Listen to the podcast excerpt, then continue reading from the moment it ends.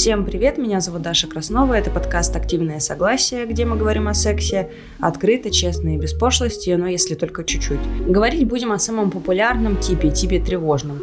Рассмотрим, как такие люди строят отношения с какими проблемами сталкиваются. В гостях у нас Ксения Гаврилова, психолог и психоаналитик, который расскажет об этом подробнее.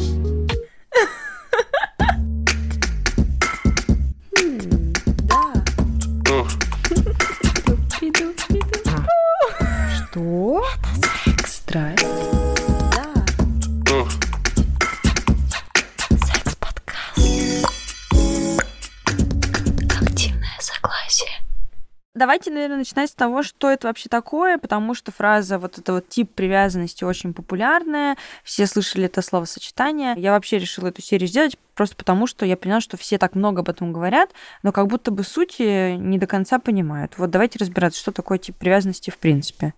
Тип привязанности, в принципе, это такая история про объектные отношения. Есть э, такая женщина, психоаналитик Мелани Кляйн, и она описала объектные отношения. То есть, э, по факту, наш тип привязанности, он выходит из этих объектных отношений. То есть, э, это то, как строился контакт, во-первых, между ребенком, младенцем и его первичным объектом. То есть, это материнская фигура ну так назовем материнская фигура, потому что если сейчас углубимся в психоанализ, то я вам начну рассказывать, что есть плохая и хорошая грудь, частичные объекты, да. Но фактически тип привязанности мы выносим, во-первых, в рамках психоаналитической теории, психоаналитического дискурса из ранних объектных отношений, то есть это наши отношения с родительскими фигурами, конкретно с материнской. Плюс, конечно же, есть определенные моменты, да, которые не из отношений, да, а из изначальных наших данных природных. То есть есть люди более тревожные, а есть люди да, с определенными, например, органическими, да, физиологическими особенностями, и это тоже может влиять. Но сегодня мы будем говорить э, по большей части, наверное, об отношениях между объектами, потому что здесь можно прям конкретно, детально рассмотреть, что такое привязанность. Мне кажется, что мы сегодня будем говорить про самый популярный тип привязанности, это тревожный, но, может быть, у меня такая выборка просто, что мне кажется, что их большинство. Вот скажите, их большинство или нет тревожных людей? Вообще, на самом деле, можно сказать, что их большинство, потому что они проявляются достаточно ярко, вот тревожный тип привязанности. Но я бы сказала, что тревожно избегающий тип это тоже такое подавляющее количество, потому что тревожный – это когда человек хочет активно себе присвоить, он ощущает постоянную нехватку, он ощущает постоянную потребность, и он прям вовлечен сильно в эти отношения, они созависимые. А тревожно избегающий – это когда он ищет активно этой включенности, но при этом как только получает, он тут же убегает. То есть он с одной стороны жаждет близости, а с другой стороны ее пугается и тут же выходит из отношений. Поэтому, да, тревожных много, но тут вопрос, как бы никто не проводил статистику, кого больше, тревожных или тревожно избегающих, например. А вот есть такое мнение, что люди с тревожным типом привязанности это в основном женщины. Я бы, честно говоря, не делила типы привязанности на мужские и женские. Просто это, скажем так, на женщинах более видно, да, потому что Мужчины, они зачастую свои чувства привыкли скрывать. То есть эта женщина закатывает истерику, например, да, плачет, э, пытается как-то вот залезть под кожу, активно требует, например, да, там, ты мне не звонишь, ты мне не пишешь, ты меня не обнимаешь, там, ты мне не даришь подарки. А мужчины, их ровно столько же с тревожным типом привязанности, но просто это история про контролирующего мужчину, да, про ограничение свободы, про требование секса, про какие-то запреты, например, да, не общайся с друзьями, не ходи там э, гулять с другими мужчинами, мужчинами, не иди на танцы, потому что ты там будешь танцевать с мужчиной. То есть мужчины просто по-другому проявляют это. Но по факту у, у типа привязанности нет гендера. Угу. А вот я думала, так вы мне расскажете, как формируется тип привязанности, что типа вот родители ведут себя вот как-то так, и поэтому вот как-то так. Вот с тревожным типом привязанности это как будет? С тревожным типом привязанности это будет таким образом, что родители, ну а конкретнее, например, мать, первичный объект, с которым взаимодействует ребенок, потому что все-таки у младенца у него есть основной источник удовольствия, такой источник жизни, и любви это мать. Отец уже появляется в его поле чуть позже, поэтому мы будем рассматривать на материнском объекте. Для того, чтобы сформировать тревожный тип привязанности, материнский объект должен быть непостоянным, достаточно фрустрирующим. То есть он такой оставляющий, в нем постоянно есть нехватка. Мать как-то нестабильно удовлетворяет потребности ребенка, не своевременно. Она, например, может сильно привязывать к себе, давать много, а потом в какой-то момент отсутствовать. И получается такой конфликт постоянной потребности в этой матери. Постоянно как будто бы ощущается голод. Угу. Она вроде бы дает что-то такое очень необходимое, очень нужное, да, вот как это, как процесс кормления, когда ребенок хочет, например, кушать, он кричит, и мама, да, там не вовремя пришла, там не вовремя покормила, там пропало молоко, например, у нее, а мама там попала в больницу, и ее какой-то период не было. То есть что-то вот сбоит контакт. А мама, например, которая формально свои обязанности как-то выполняла, но без включенности. Когда особенно да, люди с тревожным типом привязанности говорят об отвержении каком-то. Это травма отвержения и ощущение постоянной недостаточности вот этого тепла. Например, мама, которая не всегда была доступна, и ребенок тосковал по ней. И у него включается вот этот механизм постоянной тоски даже при наличии объекта. Вот так. А вот э, если этот человек вырастает, но он же все равно уже находится в социуме, да, он учится как-то быть собой, скорее всего, он пожил один, наверное. Вот как устроен его внутренний мир? С какими установками, может быть, он живет? Действительно ли он не может совсем проводить время с собой? Или вот как? Я бы сказала, что внутренний мир его очень сильно вот связан со словом тревога. То есть тревожный тип фактически равно такая постоянно наполняющая человека тревога. И этот тип привязанности, он проявляется у нас вообще любой тип.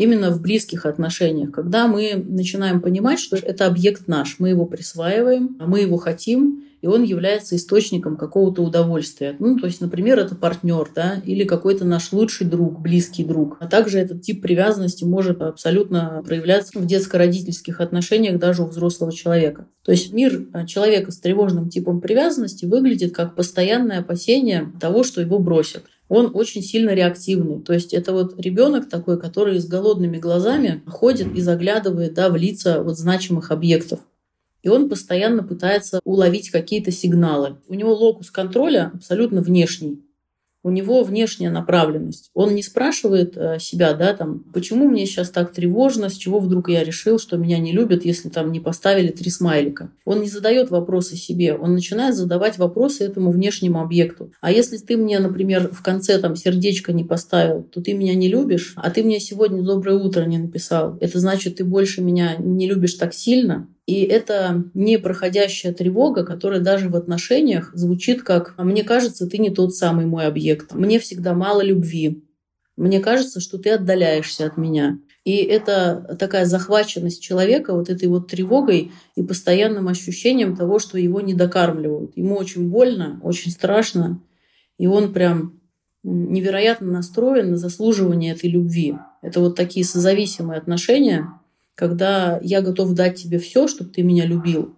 Да, там, покупать какое-нибудь красивое белье, там, да, требуя секса как подтверждение, например, любви, требовать вот эти вот доброе утро, добрый вечер. Но при этом, когда человек в отношениях, у него эта пустота не заполняется. То есть он постоянно требует еще и еще, не потому, что он, например, хочет как-то вот агрессивно это получить, а потому, что он как голодный ребенок, которого не берут на руки. Его вроде бы взяли, но вот эти руки, они как будто не теплые. Или ему кажется, что постоянно вот эти отношения должны разрушиться.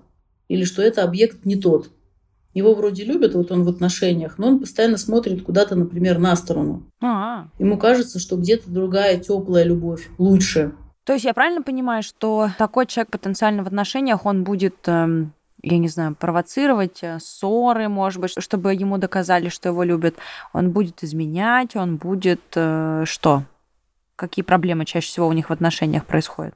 Чаще всего это навязчивое ощущение недостаточного количества любви, недостаточного количества внимания, а это могут быть эмоциональные качели, когда ты меня не любишь, ты меня не понимаешь, я ухожу, и я ухожу, это не провокация, да, то есть не конец отношений, а наоборот, это такой сигнал «догони меня, верни меня, долюби меня, покажи, что я супер значимый». И это может делаться через измены, да. То есть я чувствую, что ты меня недостаточно любишь, я пойду и изменю тебе, потому что я чувствую злость на то, что ты меня недостаточно любишь. И я от этой злости как бы тебе мщу.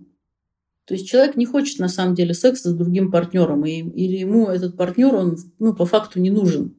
Но для того, чтобы как бы обесценить того, сделать вот тому партнеру больно, который его как будто бы недолюбливает, Он может так делать. Может лезть в телефоны, нарушая границы, может постоянно провоцировать ссоры, да, требовать подвига, требовать доказательства любви, требовать какой-то постоянной вот сексуальной близости как подтверждение. Потому что ему необходимо множественное подтверждение, то есть и подарками, и вниманием, и временем, и какой-то заботой, и включенностью, и сексом. То есть ему как будто бы нужно, чтобы партнер о нем всегда мечтал. Вот так. А как вот понять человеку просто, например, хочется внимания и его не достает, или это болезненная жажда? Очень классный вопрос, потому что а, он тут нас возвращает к тому, что вот человек тревожный, он всегда направляет все внимание вовне. И получается, что он требует всегда от внешнего объекта вот этого обожания. И тут для того, чтобы понять вообще, что со мной происходит, да, нужно проанализировать, насколько я вообще могу находиться один, насколько для меня нормально да, поехать в отпуск, как мне будет. Не будет ли у меня такой тягостной пустоты, скуки с самим собой? Не буду ли я вот как хатика сидеть и ждать, да, что вот мой партнер ко мне приедет, прилетит, или я быстрее к нему вернусь. Нет ли у него навязчивых идей? То есть вот если есть такая мыслегонка, которая постоянно направлена на то, что думает обо мне вот мой партнер, насколько он меня любит, насколько он меня хочет. Если вы вот заметили, что есть эта мыслегонка и постоянное направление всех своих энергий вовне, то значит это уже проблема. Потому что я не забочусь о себе, да, думая, а почему же это мне так плохо? Что же я могу для себя сделать? А почему это я вдруг решила, да, что меня не любят из-за отсутствия смайлика? То есть э, тестирование реальности у такого человека сильно нарушается. Он э, как будто бы в постоянном голоде, и этот голод он не может сам себе заполнить. Вот если мы сами себя достаточно полюбить не можем, находясь с собой в одиночестве, и нам партнер нужен как вот какая-то болезненная прям привязанность, как костылек. Вот это значит проблема.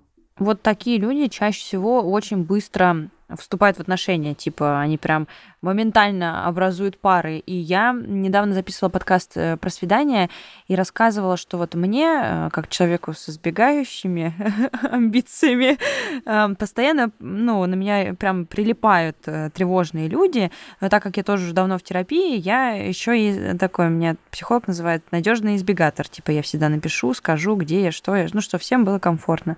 Но при этом эм, я всегда в шоке, когда я прихожу на встречу, на первую, и на первой же встрече мне человек такими косвенными признаками транслирует, что он меня тестирует на отношения конкретно. Типа я прохожу анкету на, на отношения. И меня это жутко пугает, потому что мне кажется, что меня прямо сейчас хотят заковать в оковы, э, посадить в домик, э, слипнуться, и мы больше никогда не разлипимся. Или однажды мои знакомые люди стали встречаться, и мы гуляли вместе, и они не могли друг от друга отлипнуть. Вообще, даже в туалет вместе пошли, и один человек у туалета так у двери стоял и ждал. И мне от этого было жутко противно просто. Это было невозможно за этим наблюдать. И вот в этом же нету, ну, действительно никакого воздуха, нету никакого пространства, нету никакого интереса. Человек же надоедает, и ты устаешь от этого, ну, если постоянно вместе. Тревожные люди не устают? Тревожные люди на самом деле могут уставать, да, если они вступают в отношения, да, как два тревожника, но они не устают свой поток направлять.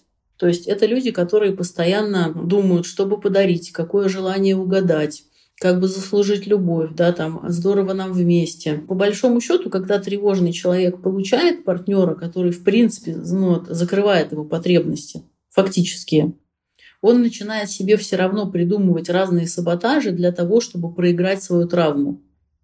Он себе придумывает эту нехватку или какие-то поводы поссориться. То есть на самом деле ему не скучно, потому что он постоянно качается на качелях. Он не просто как бы вот э, обслуживает эти отношения созависимые с объектом, он постоянно должен проигрывать травму отвержения. Он находит какой-нибудь способ для того, чтобы зацепиться, и вот в этом слиянии даже найти себе проблему он в нем не удовлетворен. То есть ему на самом деле тоже тягостный, с одной стороны, этот поток, потому что он не чувствует удовлетворения в этом. Он ему не тумач. Ему как будто кажется, что все равно вот всего недостаточно. Он спокойно жить не может. А если они вот так мучаются, как вы говорите, ну что им прям вот невыносимо, почему они ничего с этим не делают? Ну то есть э, почему люди в этом находятся? Ну то есть ты, ты же чувствуешь дискомфорт. И причем я вот тоже пока ходила на свидание, встречала разных людей, они прям прямо говорили, что вот я тревожный человек, я залипаю, или я вот начинаю общаться, мне говорят, меня фиксируют на партнере, вот если мне кто-то нравится, я сразу же думаю, боже, для меня это сразу же какой-то красный флаг. Думаю, господи, зачем же вы об этом рассказываете? Я теперь еще с большим вниманием к этому всему отношусь. И они с этим как будто бы ничего не делают.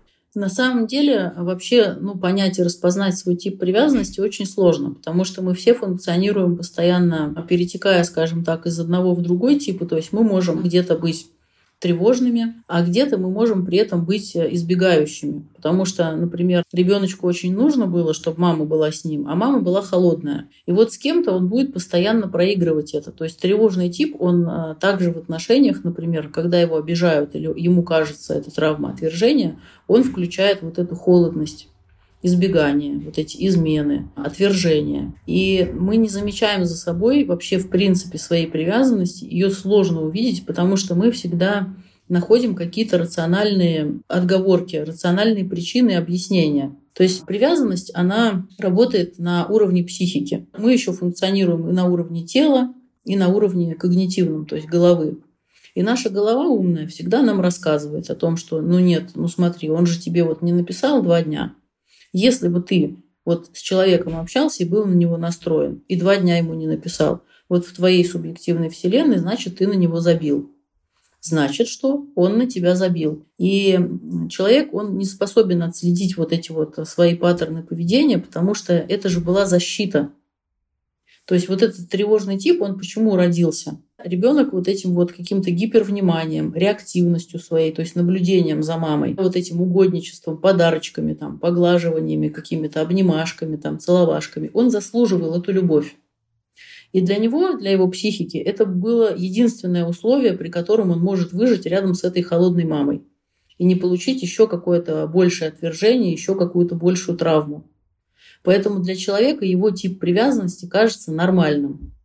Он думает, что ему просто попадаются какие-то странные партнеры. И вообще привязанность, она очень долго, сложно и длительно прорабатывается. У меня была такая интересная история. Моя подруга как-то нашла себе парня, он поехал в отпуск, и она ему сама написала, типа, я, наверное, в отпуске тебя не буду доставать. Ну, типа, не буду тебе писать, чтобы ты отдохнул. Он сказал, хорошо, поступил так же, как я обычно поступаю. Типа, отпуск — это отпуск, я ни с кем в отпуске вообще никогда не общаюсь. И потом он был в отпуске, а я, как ее подруга, слушала две недели, как он ей не пишет из отпуска, и в конце уже сказала, ну ты же сама его предупредила, что ты не будешь ему писать и мешать ему в отпуске. Как он должен догадаться, что он должен тебе написать? И это было мне удивительно, что это не разбивалось логикой. Ну, то есть я предлагала ей логичный концепт, а она его полностью отвергала. Как будто логика не работает, типа, она не существует. Так и есть. Э, логика не существует, потому что есть огромное количество в ее голове убеждений, да, и каких-то вот аргументов, которые она может привести. Ну а что, он бы не догадался? Ну а что, он сам не хотел бы? Ну а что, он по мне не скучает? Она ему вкинула провокацию, такой саботаж. А ну-ка давай посмотрим, если я тебе дам свободы, ты от меня уйдешь, ну, на это расстояние отпуска. И дальше она начала как бы пожинать плоды того, что она сказала. Ну и ладно. Угу. Это как женщина, которая собирает вещи, например, и уходит, или мужчина, который говорит, ну и все, там, ты мне не нужна. А сам сидит, страдает и ждет, когда ему напишут. Потому что цель вот этого типа привязанности постоянно проигрывать эту травму отвержения для того, чтобы не построить нормальные отношения. Это безопасная схема взаимодействия, и мы проигрываем свой тип привязанности, с одной стороны, постоянно саботируя, а с другой стороны, имея яростное желание того, чтобы нас разубедили в этом. То есть навязчивое повторение, оно, с одной стороны, защищает нас от нормальных отношений, а с другой стороны, мы как будто бы плачем и требуем, пожалуйста, покажи мне, что могут быть нормальные отношения, пожалуйста, покажи мне, что я нужна. Но, к сожалению, в отношениях это не так прорабатывается. То есть там куча слепых зон, и это же отношения не с терапевтом, Поэтому там, скорее всего, будет вот очередная такая же сцена проигрывания и разрыв. Правильно ли я понимаю, что люди с тревожным типом привязанности очень часто впадают в жертву и, соответственно, вот в зависимых отношениях находятся? Потому что мне кажется, что вот если я слышу историю, где кто-то говорит, что вот он ради своего партнера там очень много что-то делал, а потом он такой свинья, там что-то бросил, оставил, там, а она заболела коронавирусом, а он улетел в Турцию, и вообще ему наплевать, что-нибудь такое. Э, это почти всегда будет тревожный человек рассказывать. Да, так и есть. И тревожный человек, он постоянно чувствует себя недо, недолюбленным, недооцененным недоласканным, ему все не додали. То есть это такой голодный ребенок, который плачет и хочет на ручки. И он еще яростно себя осуждает за э, любую агрессию, за любую какую-то навязчивость внутри себя. То есть он может быть навязчивым и агрессивным, но при этом он ужасно боится отвержения. То есть он везде видит отвержение, пренебрежение какое-то, да, там, недоласканность. Да, они, они же постоянно обижаются, эти люди такие. Да, они постоянно обижаются, и есть, например, да, разные уровни организации психики.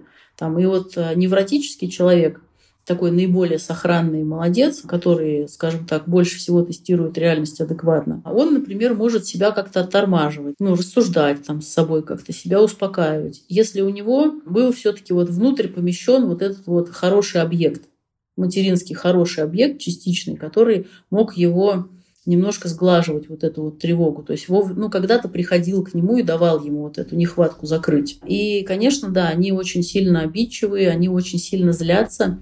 И в жертву они впадают именно потому, что они не могут прямо высказать свою агрессию, например, конструктивно как-то. Не просто прямо напасть, да, что там ты мне не даешь, а как-то вот вступить в конструктивный диалог, в котором они могут выдерживать аргументы. Да, там, один партнер говорит, слушай, там, ты меня не любишь, там, ты меня, например, не целуешь, мне нужно, чтобы ты меня обнимал, например, там, 20 раз в день, да, там, три раза целовал в засос, и у нас обязательно был секс. А второй говорит, извини, но для меня это much. И тревожник идет в обиду, потому что ему не принять реальность другого человека. Он не может развести себя и другого человека по разным сторонам. Вот у него есть субъективная реальность, в котором ему мало вот этой пищи. И он не может представить, что у других людей это как-то иначе, потому что он живет чисто в своем мире, и в его мире вот так. Я вам сейчас расскажу прикол. Мы же обсуждали с бывшим партнером наш с вами подкаст э, про газлайтинг. И, конечно, там, ну, очень эмоциональная была реакция, типа вот, и, и слезы всякие. Я говорила, а вот тебе неприятно, что про тебя рассказали такое, или тебе неприятно, потому что ты понимаешь, что мне было очень плохо. Ну и понятно было, что неприятно, потому что неприятное сказали. И потом э, мы обсуждали это, уже расстались и продолжали об этом иногда ссориться, даже после расставания. И я в какой-то момент мы переписывались по поводу каких-то там вообще других вещей. И я пишу, что да просто тебе нужно признать тот факт, принять его, что твоя реальность, вот ты в этих ситуациях думаешь вот так, а я вижу вот так. И я транслирую только то, как я это ощущаю абсолютно искренне, нигде не соврала. Если ты считаешь, что моя реальность э, неправдива, ты не можешь ее изменить. Ты не можешь мне сказать, да на самом деле это неправда, и снова меня загазлайтить. Типа сказать, что да ты все придумала, это все неправда. Потому что это было так смешно, когда уже мы расстались, и все равно это продолжилось. Заход на второй круг. Да, да. Но ты можешь не согласиться и не согласиться сказать, блин, Дашка все неправильно думает.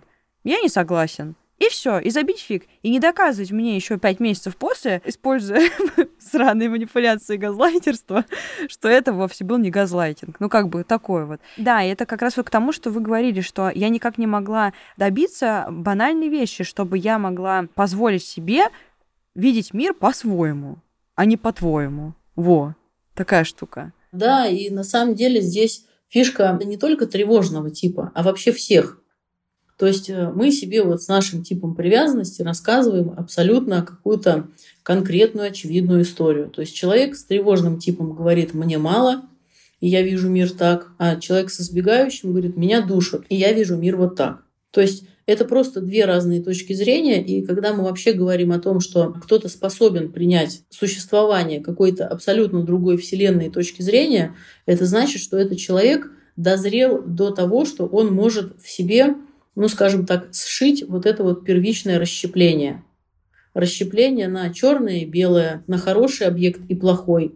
Потому что это очень такие базовые довербальные ранние травмы, которые нам говорят, что вот если у него мир другой, это плохо. И это плохо равно это вранье, этого не существует, этого не должно быть. Как будто вот мой мир хороший, а его мир плохой, и его нужно как бы ну, быстро обнулить и не принимать ни в коем случае. Вот интересно, при вот этой полярности тревожного избегающего типа, о котором вы сейчас сказали, они же постоянно слепляются в пары. Это бесконечные тревожные избегаторы, э, добегатор, угонятор, эти пары, где они же могут и десятилетиями быть вместе, и все это время вот заниматься вот этой гонкой друг за другом. Почему так? Кажется, как будто бы ну, они должны, наоборот, не притягиваться, потому что они супер противоположные они идеально проигрывают травму друг друга. То есть вот как я сказала, что навязчивое повторение нам нужно для того, чтобы сделать все-таки по-другому. Но а, мы выбираем себе партнеров для того, чтобы не выходить из этой травмы. Головой сознательно. Мы, конечно же, хотим это все наконец-то разрулить, выйти из этих качелей, из замкнутого круга, стать счастливыми и так далее. Но наша психика нам постоянно говорит, если ты пойдешь в нормальные отношения, ну, нормальные в кавычках, да, там просто в близкие отношения, то там будет вот это. Вот это – это то, что у нас было да, вот в отношениях с первичными объектами, с материнской фигурой. И поэтому, если мы выходим из круга своей привязанности, то фактически это сепарация. Это эмоциональная сепарация от первичного объекта, это выход на другой уровень, это большой рост, очень сильное эмоциональное созревание – а, а психика, она стремится к навязчивому повторению, потому что это для нее зона комфорта. То есть самому человеку вообще дискомфортно. Он просто жить там не может. Но его психика, она говорит, слушай, смотри, мы эту территорию знаем, нам тут все понятно, мы знаем, что нас будут отвергать, мы сейчас будем догонять, присваивать, там, да. Мы в этих отношениях как рыба в воде. А что делать с нормальным типом? Тревожник, который попадает э, на человека с нормальным типом привязанности, он постоянно пытается его расшатать на отвержение. Постоянно. Ты мне мало даешь, ты мне не столько дал, мне надо больше, называй меня еще больше зайчиком, котиком и так далее. Мне нужно еще больше поцелуев, там еще больше подарков. Иначе что? Иначе ты как моя мама, холодная, отвергающая, я от тебя убегу, я тебя брошу, все. И то же самое, например, человек с а, избегающим типом, ему везде видится удушение, везде видится давление, везде видится поглощение, потому что он стремится к свободе. И даже если он попадает в нормальные отношения, то ему там везде, как вот параноику, мерещится, что его пытаются присвоить. Потому что ему эти отношения знакомы с детства. И поэтому они просто созданы для того, чтобы проигрывать эту травму. То есть это такие идеальные партнеры по несчастью. Вот. Угу. Вот, кстати, про удушение, я, конечно, часто испытываю это ощущение, и э, хочу вам сказать, что я заметила, что почему-то в культуре очень большая репрезентация тревожных людей, и все им всегда сочувствуют. Типа, вот она несчастная, плачет у окна, ждет ему тысячу раз позвонила, тыры-пыры, он там ей не ответил. Но никто никогда не говорит, какой доставучий и прилипчивый и реально удушающий может быть э, любовь тревожного человека.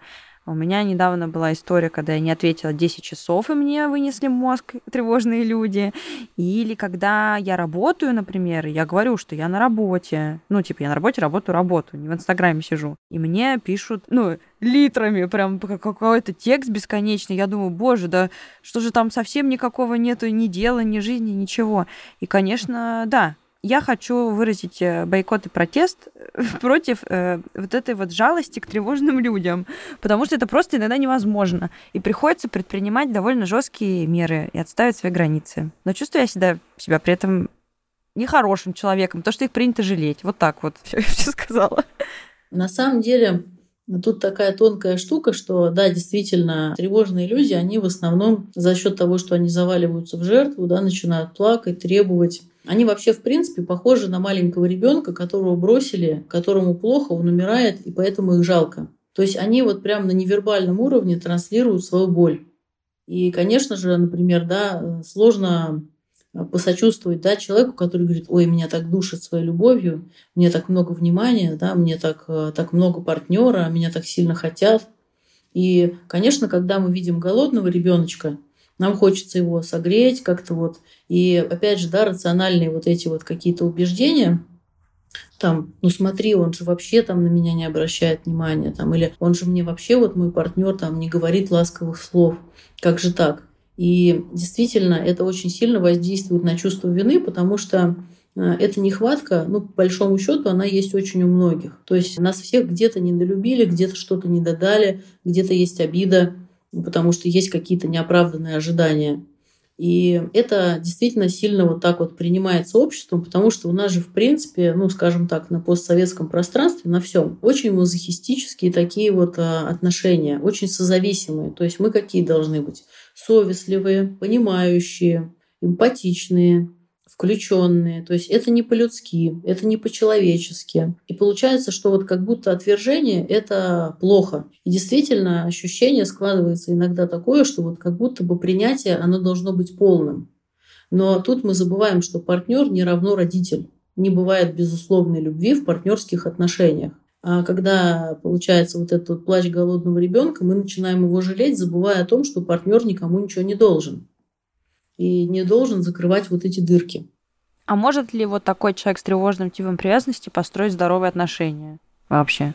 Безусловно, он их может построить в будущем, если он, скажем так, будет очень длительно, сознательно над собой работать. И, конечно, ну, вообще в идеале при помощи терапевта. Потому что все типы привязанности, они формируются в отношениях. То есть это не просто с самим собой отношения, да, там, потому что когда мы, например, на уровне головы своей, да, начитались книжек, посмотрели видео, послушали подкасты, нам стало понятно. И вот когда мы говорим понятно или мне ясно, да, я что-то осознал, это уровень головы. А отношения – это уровень чувств, эмоций наших, то есть это уровень нашей психики. И когда мы начинаем заниматься своими объектными отношениями, привязанностью, то фактически вот наш альянс с терапевтом – это и есть наши новые объектные отношения. То есть вот человек с тревожным типом, да, он может приходить на сессию и говорить, вы знаете, вот вы ко мне опоздали на две минуты, и я подумал, что я не важный, я не нужный. И терапевт ему не будет говорить как родитель, что ой, да что ты там, господи, подумаешь, три минуты, ничего страшного. Терапевт, он будет принимать и контейнировать эту боль. Он будет давать этому голодному ребенку вот это вот а, наполнение, да, оно будет, например, возвращать, что да, вы знаете, я понимаю, что а, действительно могло сложиться такое ощущение, что я там пренебрегаю и я прошу прощения за это. Там, я абсолютно не хотел там, вами пренебречь, или я очень хорошо к вам отношусь. Да, там, иногда я могу быть, например, там, ну, слабым каким-то и несобранным, не идеальным объектом. И это не потому, что вы какой-то плохой, а потому что я, например, да, там задержалась, там, писала в туалете в промежутке между сессиями. Или, например, я там как-то отвлеклась там на телефон в промежутках между сессиями и вам позвонила, например, на две минуты позже. И я прошу прощения, что вы так себя почувствовали. И тогда в психике вот этого человека тревожного происходит потихонечку, потихоньку, прям реально потихоньку. То есть это не вопрос там полугодовой терапии, даже не годовой. То есть это три года прям вот как пить дать точно, минимум. У него начинают происходить тектонические сдвиги. И он начинает думать, так, это не все, потому что я. Потому что тревожник, он что думает? Я плохой, меня отвергли я недостаточно хороший, меня не любят. Он тут же все воспринимает на я. Избегающий, наоборот, например, он как бы демонизирует объект. Я окей, а ты не окей. Типа, я, я убежал. А у тревожного у него всегда я не окей. Если брать транзактный анализ, так по касательной, то есть он всегда ищет проблему в себе. Он идеализирует другого, и он всегда ищет проблему в себе.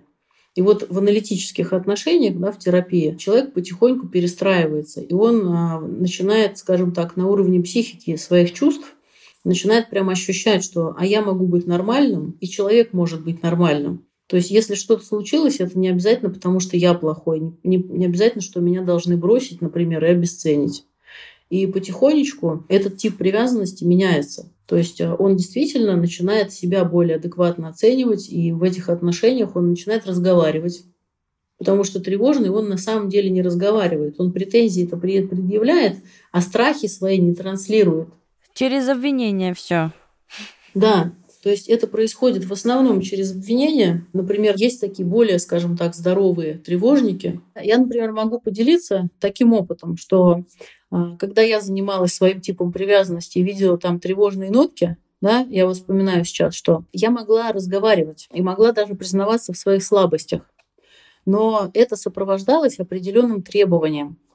То есть тип привязанности тревожный, он может пойти, допустим, в уязвимость, он может разговаривать и может проговаривать что-то, не просто предъявляя претензии, а ходить как бы в эту слабость.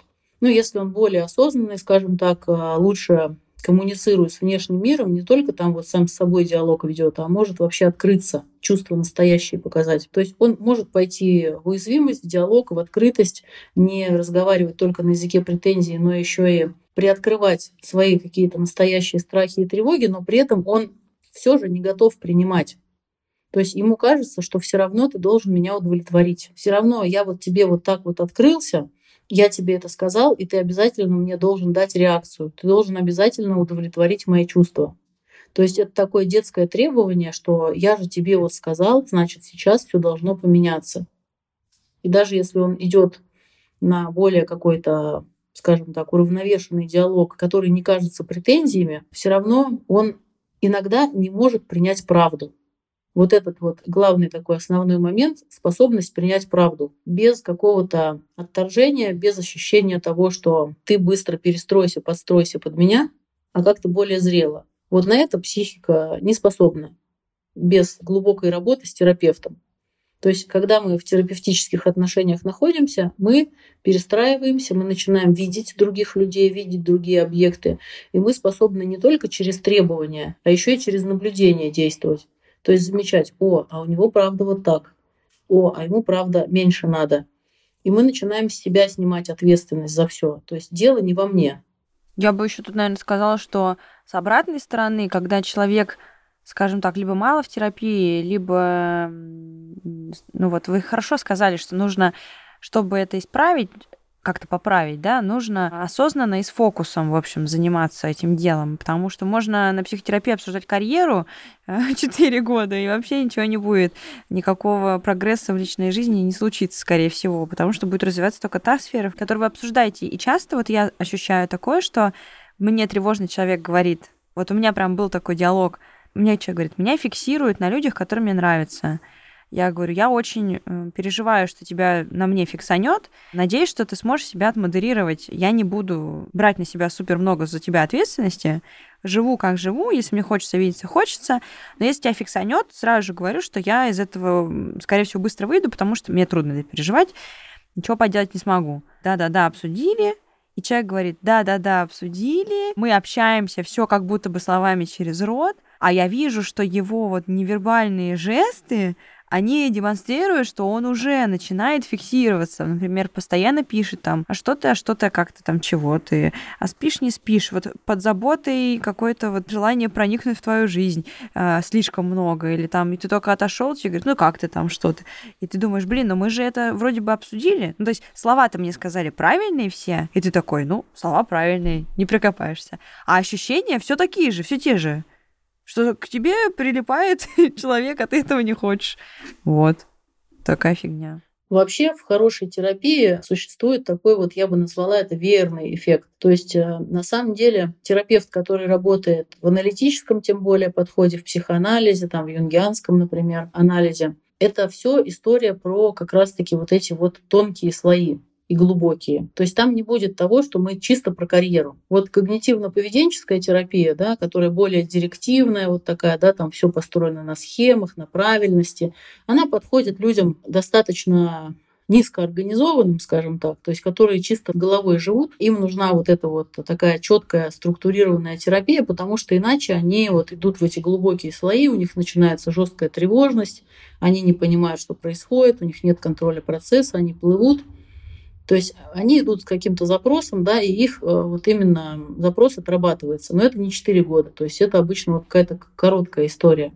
Если мы говорим про долгосрочную терапию, то это всегда про веерный такой эффект, то есть мы условно лечим какую-то вроде бы точку, да, там мы вот разговариваем о чем-то, а фактически начинает и привязанность перестраиваться, и там самоценность там, на базе всего этого повышается, как-то вот приходит в адекватную норму, и деньги начинает человек через это зарабатывать, потому что наши вот эти вот отношения тревожные, они со всеми тревожные, и с деньгами, и с людьми, и с партнерами, например, да, то есть тип привязанности, он может активно проявляться много где. Вот этот вот человек тревожный, он контролирует. От этого контроля он, например, много теряет постоянно.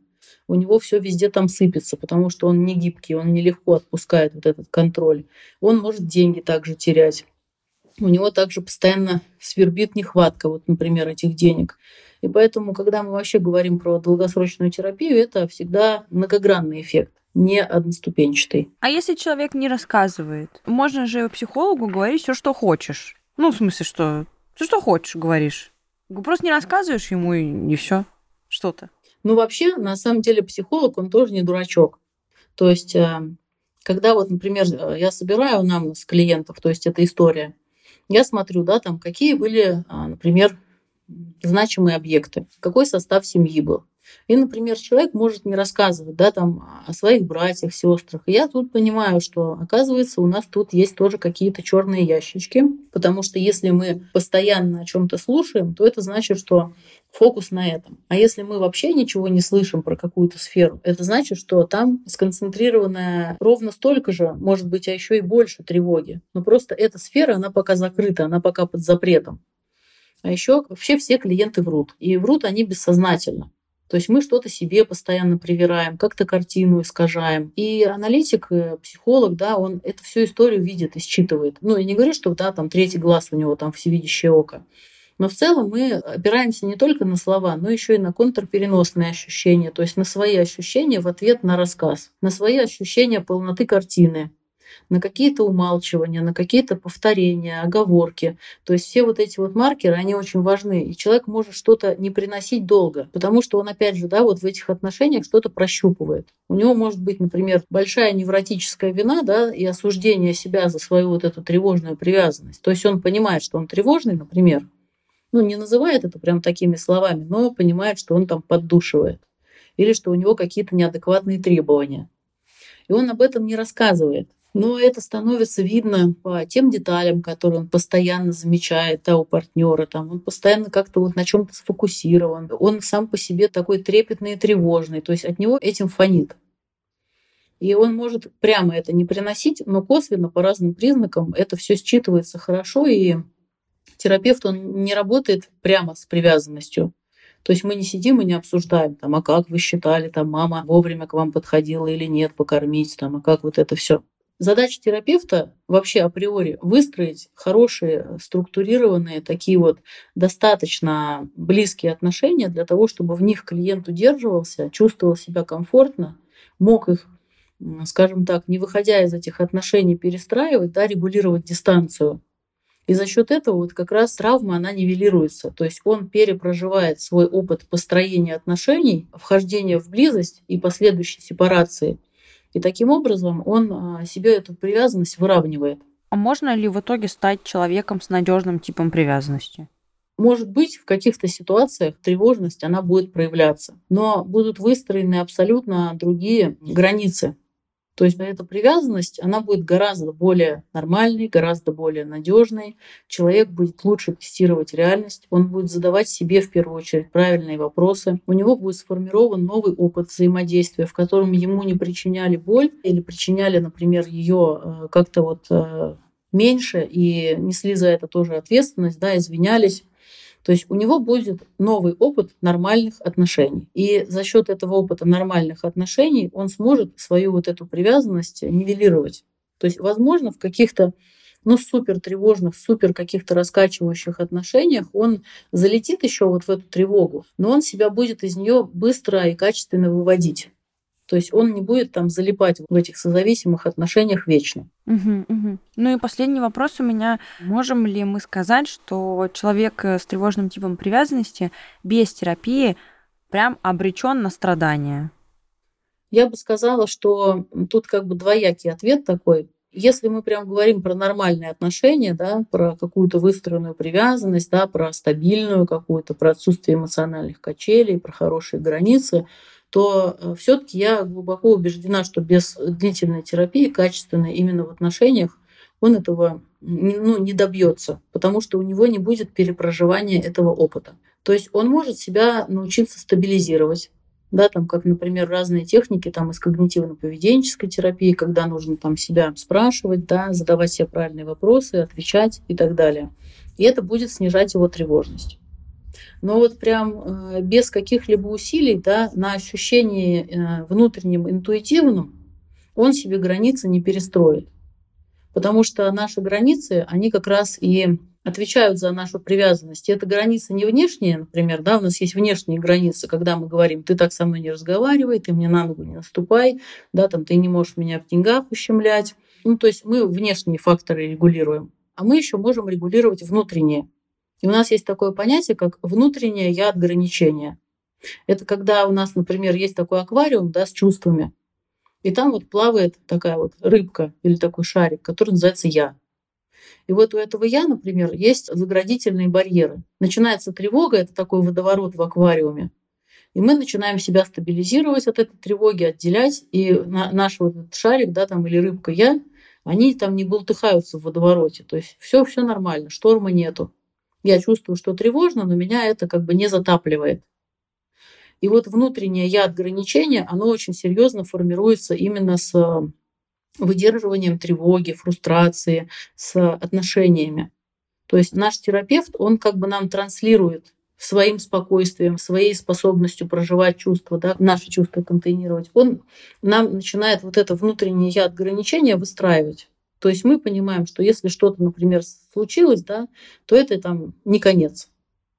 Что, например, если вот мы раньше говорили там слово пипец при каждой возможности, да, то сейчас это уже когда прям что-то серьезное сильно происходит, и то мы не считаем, что это паника, просто мы выдыхаем, успокаиваемся и понимаем, что мы можем в этом всем функционировать, думать, рассуждать, наблюдать за собой.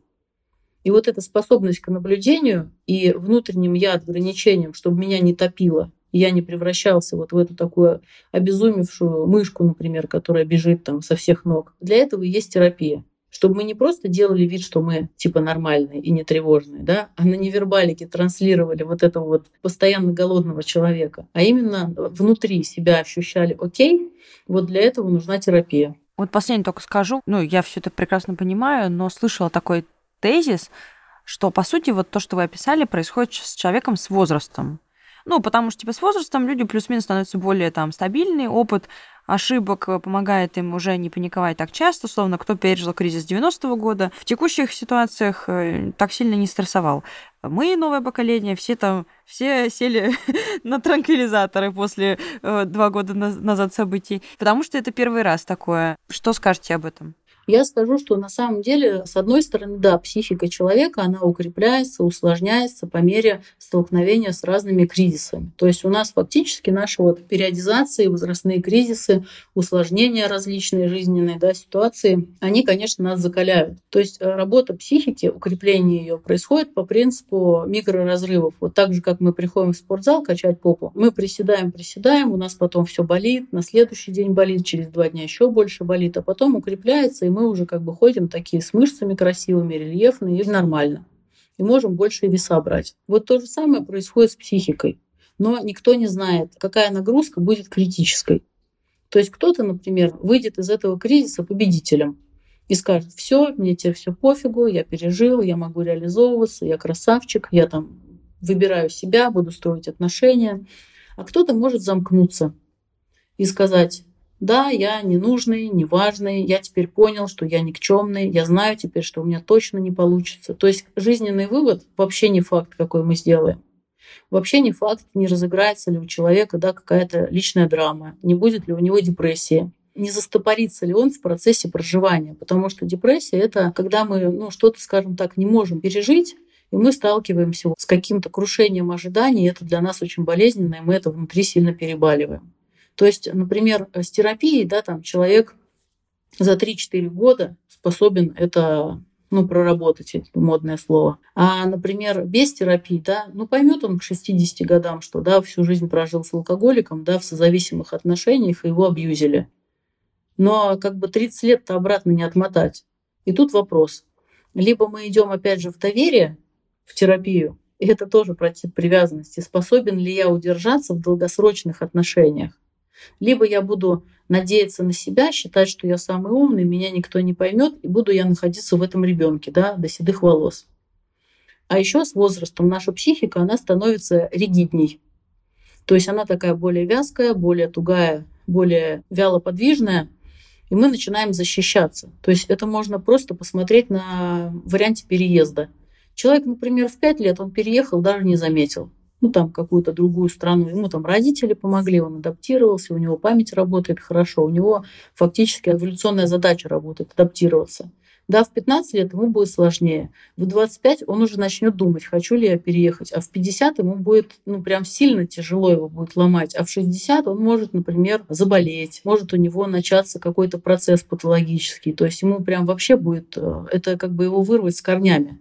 И то же самое с изменением нашей привязанности. То есть э, как бы чудес в сильно зрелом возрасте с этим вообще не происходит. Это очень здорово. Это вот мне психолог моя тоже как-то раз сказала, что психотерапия это доращивание внутреннего ребенка, то есть это условно стремительное взросление. Ты становишься мудрее гораздо раньше, чем это может предложить тебе просто жизнь в мире.